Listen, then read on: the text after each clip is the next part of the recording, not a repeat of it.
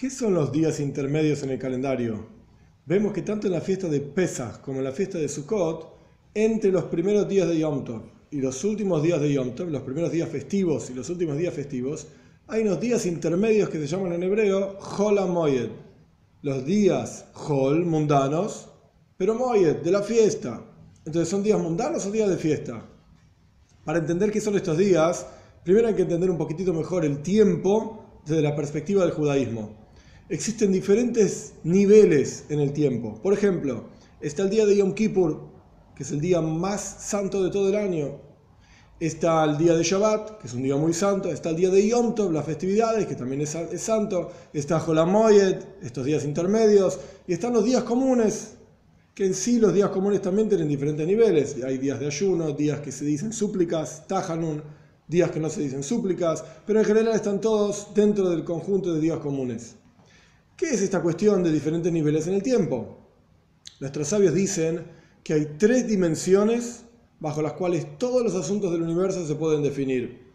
Tenemos Oilom, Shana y Nefesh. Oilom es el espacio, Shana es el tiempo y Nefesh es el nivel espiritual. Así como en el espacio hay un espacio más elevado y un espacio más bajo, un monte muy elevado y un pozo muy profundo.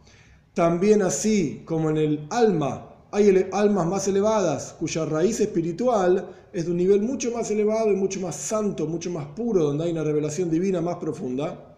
Y hay almas más bajas, de la misma manera en el tiempo. Hay un tiempo que es más elevado, más santo, por ejemplo Yom Kippur, y hay un tiempo que es más bajo, cuya santidad es menor. ¿Qué es lo que define la santidad del tiempo? El nivel de revelación divina que se encuentra en ese tiempo determinado. En Yom Kippur se revela la esencia misma de Hashem, como dicen nuestros sabios, Livne Hashem, frente a Dios, por encima del nivel de Dios, de Yud Kei Vav Kei, un nombre de Dios. Quiere decir que es un día muy santo. En un día mundano no se revela una revelación divina tan profunda, no está disponible, y por lo tanto la santidad del día es menor, y esto es lo que regula también qué es lo que uno puede hacer en ese día.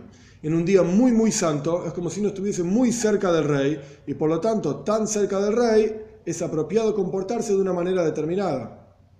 Y de ahí todos los trabajos prohibidos en Shabbat, en Yom Tov, en Yom Kippur, etc. Los días en donde no está disponible semejante revelación divina, uno está como más lejos del rey y por lo tanto su comportamiento puede permitirle otro tipo de cuestiones que en un día de Shabbat, un día más santo, más cerca del rey, no las puede hacer. Y Jola Moed, ¿qué son los días intermedios?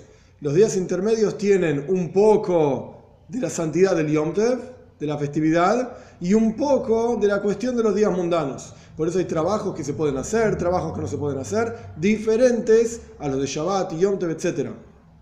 Y la enseñanza de estos días es algo muy profundo. Nuestros sabios explican que un día como Shabbat, por ejemplo, es Mekacho Bekaimo, es santificado por Dios el séptimo día. Pero los Yamim Toivim, las festividades, son santificados por el pueblo judío.